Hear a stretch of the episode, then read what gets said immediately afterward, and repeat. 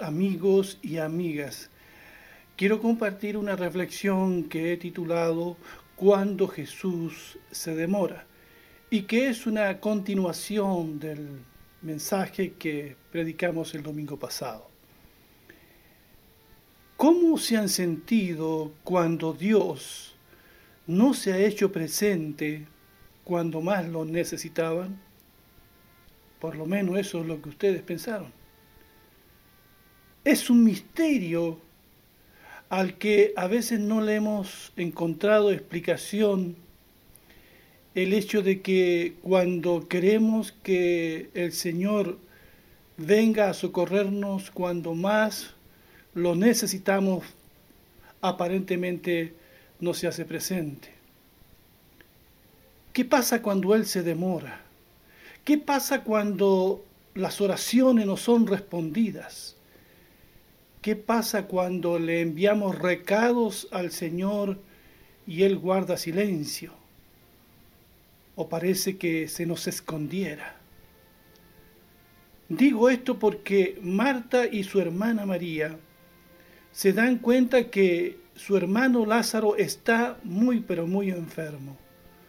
Posiblemente fallezca como ocurrió después. Pero estas dos hermanas tienen noticia de que Jesús anda en la región y le envían un recado, un mensaje. En este recado no le piden a Jesús que venga y se haga presente. Lo único que le mandan a decir es, Señor, tu amigo Lázaro, el que tú amas, está enfermo. Porque posiblemente estas hermanas suponen que al saber esto Jesús, Él correrá donde ellos. Lázaro, Marta, María no conformaban una familia cualquiera. Ellos hospedaban a Jesús cada vez que Él iba a Betania. Y eran, como decíamos el domingo pasado, muy amados por el Señor. Pero Jesús no aparece por ningún lado cuando ellas más lo necesitan. El relato de Juan en el capítulo 11 dice que Jesús, al escuchar la noticia respecto a la salud de su amigo Lázaro, decide quedarse dos días más en el lugar donde se hallaba. No sabemos. No entendemos al principio por qué lo hace. Y las hermanas se preguntan, ¿dónde está Jesús? Que nos viene en ayuda de Lázaro, su amigo. ¿Por qué no hace algo? ¿Por qué no viene y se presenta? Lo necesitamos con urgencia. Pero Jesús no aparece en el momento de mayor necesidad de sus amigos. Y Lázaro finalmente empeora y muere. ¿Por qué esta demora de Jesús? Él tenía otros planes, como veremos más adelante, pero es una tardanza que causa confusión y frustración en sus amigos. Quizás Marta y María pensaron que si no puede venir Jesús, Él dirá la palabra y Lázaro sanará como lo hizo con el siervo del centurión, ¿recuerdan? Pero nada de eso pasó pensaron posiblemente que no conocían a Jesús. Pensaron que Jesús era bueno con sus amigos, pero Jesús está actuando de una manera que ellos desconocen o que ellas desconocen. Se demoró demasiado tiempo. Quizás Marta y María dirán, no fuimos lo suficientemente convincente en nuestro mensaje a Jesús. No le pedimos directamente que Él viniera. Él no entendió el mensaje que le enviamos. Lo mismo posiblemente pensaron los judíos que acompañaron a las hermanas de Lázaro cuando éste ya había fallecido. Dice el capítulo 11, verso 37, y este que le abrió los ojos al ciego, ¿no podía haber evitado que Lázaro muriera? A veces nosotros decimos algo muy parecido cuando estamos pasando por situaciones complicadas. ¿Por qué Jesús no hace algo si hizo tantas cosas? ¿Cuántas veces hemos querido que Dios haga las cosas ahora, ya, en el tiempo nuestro, a la manera nuestra? Le rogamos al Señor y Él parece que ni se inmuta. Se toma su tiempo porque tiene mejores planes. Allí, en el verso 4 de este capítulo 11 de Juan, Jesús dijo respecto a la enfermedad de Lázaro, esta enfermedad no es de muerte, sino que es para la gloria de Dios y para que el Hijo de Dios sea glorificado por ella. Y esta es una de las razones que da Jesús para su demora. Ahora bien, quizás Jesús quería salir corriendo a Betania, donde sus amigos, pero tuvo que someter su voluntad a la voluntad del Padre, porque él había dicho en una oportunidad, yo no hago lo que quiero, porque el Padre tenía un plan mejor, todavía no era el momento. A veces nosotros no entendemos el obrar de Dios. Los pensamientos de Dios no son los nuestros, nuestros caminos no son los caminos de Dios. Recuerdo cuando ese pasaje que también está en Juan capítulo 9, cuando Jesús con sus discípulos van pasando y ven en una oportunidad a un hombre que había nacido ciego. Y los discípulos le preguntan a Jesús, Señor, ¿quién pecó este o sus padres para que este hombre haya nacido ciego? Jesús dijo ninguna de las dos cosas. Esto ha ocurrido para que las obras de Dios se manifiesten en este hombre. Y la muerte de Lázaro ocurrió para que también la obra de Dios se manifieste y Dios sea honrado y glorificado. Nosotros vemos las cosas desde este lado de la eternidad. Nosotros vemos las cosas como en la oscuridad, pero Dios lo tiene todo muy claro. Por eso, amados, amigos, amigas, hermanos y hermanas, no desesperemos si las cosas no salen como nosotros queremos. Dios tiene un propósito mayor. Dios no desespera. Dios no se apura. Dios lo hace a todo a su debido tiempo. Pero una cosa sabemos. El Señor es Emanuel él siempre estará con nosotros. Y Él contesta nuestras oraciones en su voluntad, no en la nuestra. Pero sí le importa nuestro sufrimiento. Claro que sí. Él lo comparte, Él lo aligera, Él lo entiende y nos fortalece para enfrentar las duras pruebas de la vida. Sí, Pareciera ser que Dios se demora en la UCI de muchos hospitales en este momento. Pareciera ser que llega tarde. Pareciera ser que no escucha cuando le pedimos que acabe con esta terrible pandemia. Y lo hacemos responsable muchas veces de todo lo malo, de todo lo injusto, de todo el sufrimiento del mundo. Pero Dios no ha cambiado ni cambiará. Él es santo, Él es justo, Él es bueno y sabio y sabe lo que es mejor para nuestras vidas. Frente a todo lo que está pasando, tenemos dos opciones. Nos volvemos al Señor con humildad, aceptando su voluntad como lo mejor para nosotros.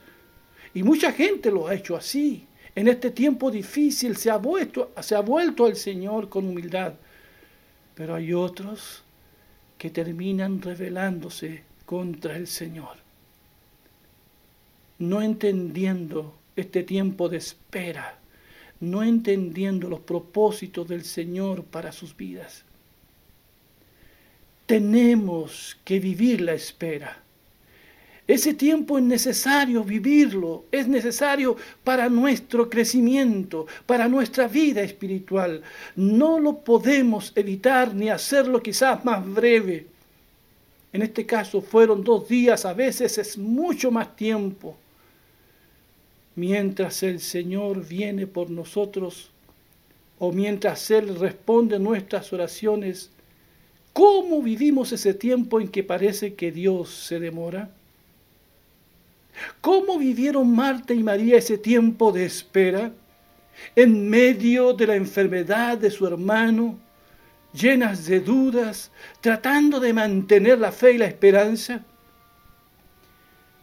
Pero Juan, en el capítulo 11, versos 20 al 24, nos dice algo revelador. Dice, cuando Marta oyó que Jesús venía, salió a su encuentro pero María se quedó en casa. Y Marta le dijo a Jesús, Señor, si hubieras estado aquí, mi hermano no habría muerto.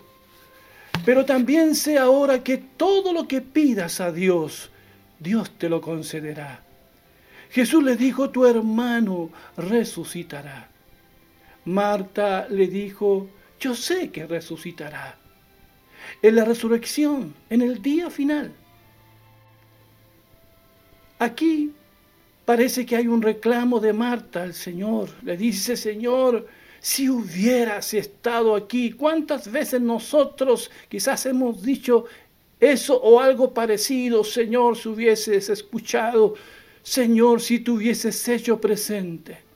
Pero hay algo interesante aquí. Marta mantiene la fe en Jesús en este tiempo de espera.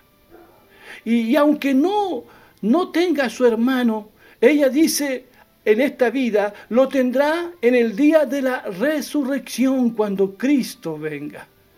O sea, la fe que Marta aún conserva en su corazón en el Señor y en el poder del Señor no es no es para recibir de vuelta a su hermano porque el milagro todavía no se produce, sino es una fe en ese Señor que ella conoce.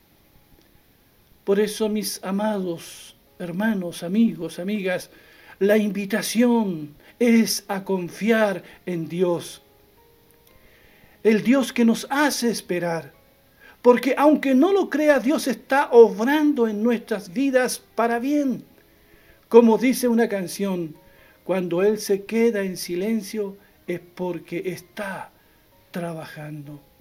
Dios está obrando sin que lo veamos en nuestros días más difíciles, haciendo algo en lo más profundo de nuestro corazón, tratando con nuestra vida. Parece que en la época de invierno no pasara nada en la creación de la naturaleza, pero es cuando los árboles se hacen más fuertes, el paisaje de invierno quizás no es tan hermoso, puede que a alguno le guste, a otro no, pero la lluvia y la nieve que cae nos prepara para tener una buena primavera.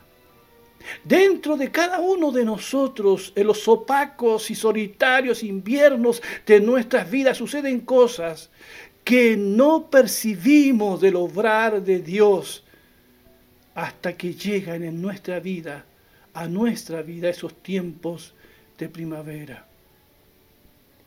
Saben, entre el último profeta del Antiguo Testamento que fue Malaquías y el primero del Nuevo Testamento que fue Juan el Bautista, pasaron 400 años en que hubo un aparente silencio de Dios.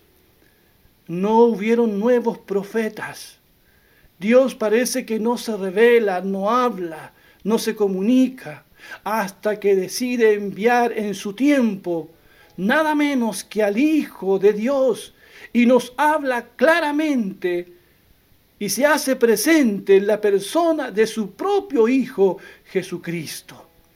Pero pasaron 400 años y Dios, y Dios estaba allí presente.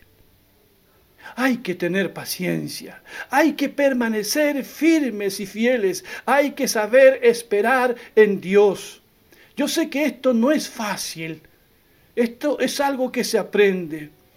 Cuando uno lee los salmos descubre allí cómo estos hombres supieron esperar en Dios. El Salmo 37.7 dice, guarda silencio ante el Señor y espera en Él. No te alteres por los que prosperan en su camino, ni por los que practican la maldad. El Salmo 5.3 dice, oh Señor, por la mañana escucharás mi voz, por la mañana me presentaré ante ti y esperaré. Y el Salmo 41 dice, pacientemente esperé al Señor y Él se inclinó a mí y oyó mi clamor. Entonces la invitación es a esperar en la presencia de Dios, a guardar silencio, por favor, a guardar silencio y esperar en el Señor, en su voluntad. Él sabe lo que hace. Cuando nosotros esperamos en el Señor, renunciamos a tener el control de las cosas. Nos rendimos a la perfecta voluntad del Señor. Entregamos nuestros deseos, nuestras expectativas en las manos y aceptamos que si el Señor va a hacer algo, será su obra, su obra preciosa. Será su deseo para nosotros. En Lamentaciones capítulo 3, pasaje que fue leído delante, vuelvo a leer algunos versos allí del 22 al 26. Un pueblo que estaba viviendo el cautiverio, un pueblo que estaba sufriendo mucho, declara y dice el profeta en medio en medio de una prueba tan difícil, el fiel amor del Señor, dice, nunca se acaba. Sus misericordias jamás terminan. Grande es su fidelidad. Sus misericordias son nuevas cada mañana. Me digo, el Señor es mi herencia, por lo tanto esperaré en Él. El Señor es bueno con los que dependen de Él, con aquellos que lo buscan. Por eso es bueno esperar en silencio la salvación que proviene del Señor. Si usted lee el libro de lamentaciones que está en la Biblia, eh, eh, va a encontrar que estas palabras están dichas en un contexto de dolor, de sufrimiento, de tiempos muy difíciles.